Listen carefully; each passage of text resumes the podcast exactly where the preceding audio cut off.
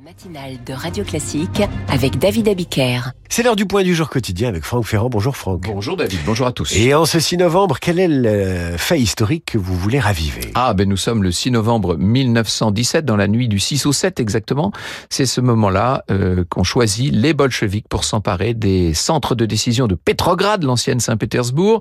C'est ce qu'on appelle la révolution d'octobre, qui est en fait une sorte de coup d'État plutôt. Deux semaines avant, Lénine avait décidé d'abattre la jeune démocratie instaurée quelques mois plus tôt sur les cendres de l'Empire russe.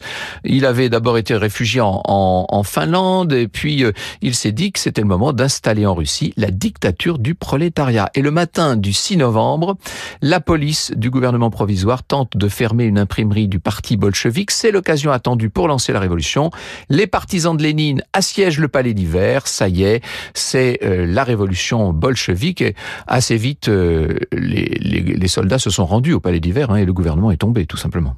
C'est le début de la Oui, on peut le dire. Euh, dès sa prise de pouvoir, Lénine organise une dictature, dictature du prolétariat, comme on disait.